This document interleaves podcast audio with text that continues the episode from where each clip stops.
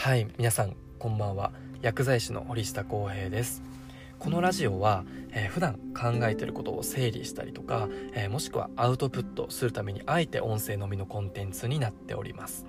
まあ、現在ねステイホーム自粛中で、えー、なかなか外に出れない日が続いていると思います、まあ、少しでもですねリラックスしてる時に楽しんでいただければ幸いです。はい。今ですね4月28日火曜日の18時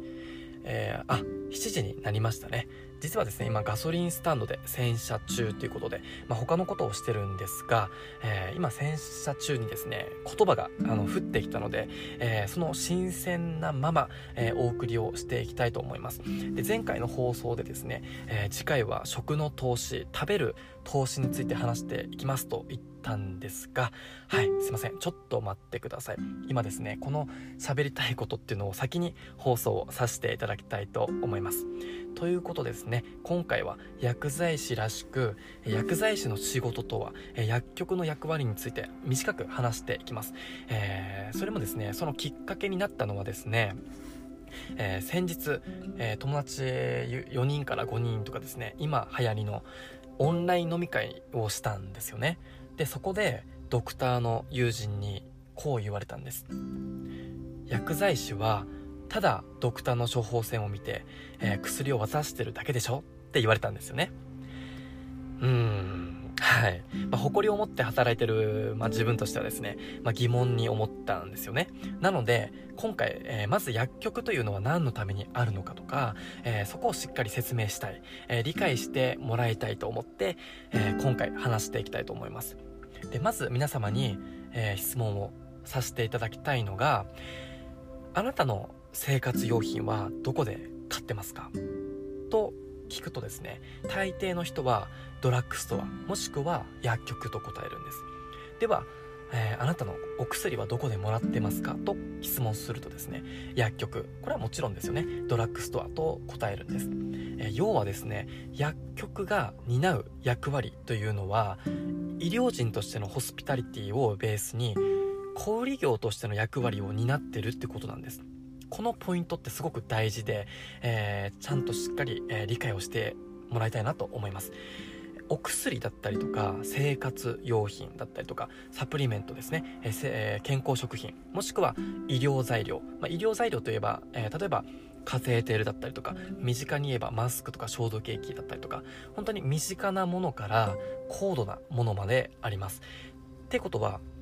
こうあらゆるこうものを取り扱うことができるってこと。ですぐ患者さんに提供することができる、うん。えー、提供することができるっていうのは物だけじゃなくて情報あらゆる情報っていうのも生活に寄り添ってそういったノウハウを持っているってこと。それが病院だったりとかクリニックとは違うところだと思います。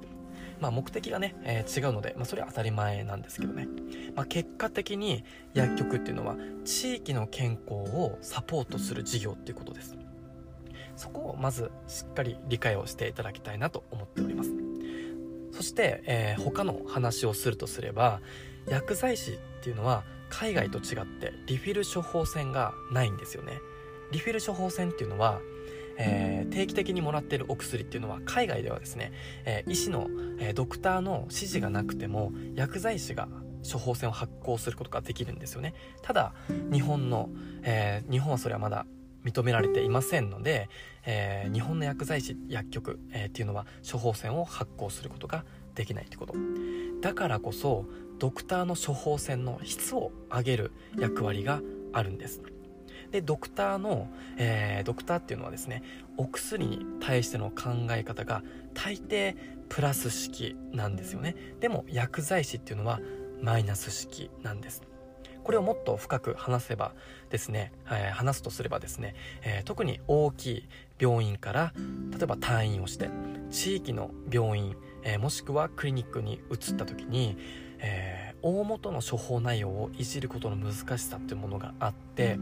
結局飲む必要のないお薬を継続することが多いんですよね。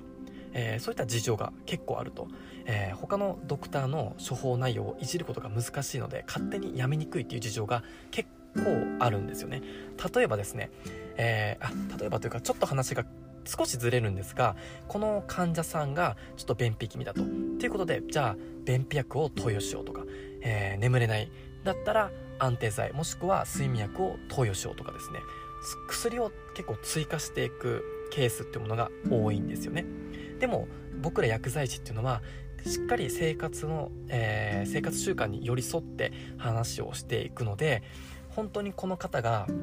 えー、便秘薬が必要かどうかを把握していくんです、えー、もしくはこの便秘薬を投与しなくてもこの生活習慣を直せば、えー、改善するんではないかとか、えで僕の、あのー、体験談になるんですが在宅の患者さん在宅療養をしてる患者さんで、えー、その方がですね結構昼夜逆転してるので夜中にこう叫んだりとか起きることが多いと。ということで、えー、患者さんのご家族がですね介護が大変っていうケースがあったんですよね。でそこでそのためにその患者さんのご家族がドクターに相談したのが夜寝てほしい。だから、えー、安定剤とか睡眠薬を出してほしいってことがあったんです。でちょっとそういう相談がドクターからあったので、えー、僕はそのドクターにですね、えー、ちょっとお薬を追加することはやめてください。まずその家族に説明したのが毎朝ですねその、え患者さんを起こして、え朝食を召し上がるっておっしゃってたのでまず車椅子で日光をよく、えー、太陽の光が浴びるところにですね、えー、連れて行って毎日同じ時間帯に朝食をとってください。そしていつも寝る夜中に寝る、えー、寝室にですねコーヒーの豆を置いてみてくださいとかですね。コーヒーの豆って結構安定する、え、精神状態を落ち着かせる効果があると言われてますのでそういったこうアロマ的な、え、ちょっと工夫もしたりとかですね、え、指導をしました。そしたら結構そのお薬を飲まなくても済んだっていうケースが結構あったんですよね。そういったようにですね僕らっていうのはその薬が本当に必要かどうかを把握するっていう役割があるのが薬剤師なんです、まあ、何が言いたいかというと薬剤師というのはちょうどいいを見つける仕事なんです。その患者さんに合ったちょうどいいバランスを見つけるもしくはデザインをしていく職業です。まあ、でもですね、え、薬剤師っていうのは看護師とかもしくはドクターと違って、えー、感謝されにくい職業でもあるので結構伝わりにくいんですよね。だからこそ、まあ、そういった、え、友人に言われたりとかですね、えー結構あると思うんです。なのでそれはしっかり受け入れながらしっかり僕らの仕事っていうのはこういったものなんだよっていうのを説明していく義務があると思ったので今回話をさせていただいております。最後になるんですがお薬っていうのは 0. 何コマ単位で体に害を及ぼします。薬っていうのは逆に読めばリスク、えー、それを日々考えながら患者さんの健康に寄り添っていきたいと僕は強く思っております。ということで今回はこの辺で終わりたいと思います。次はですねはい、先ほど言ったように食の投資食べる投資についてしっかり話していきたいと思っておりますので楽しみにしていてください。ということで今日で、えー、この辺この辺で終わりたいと思います。では今日も一日お疲れ様でした。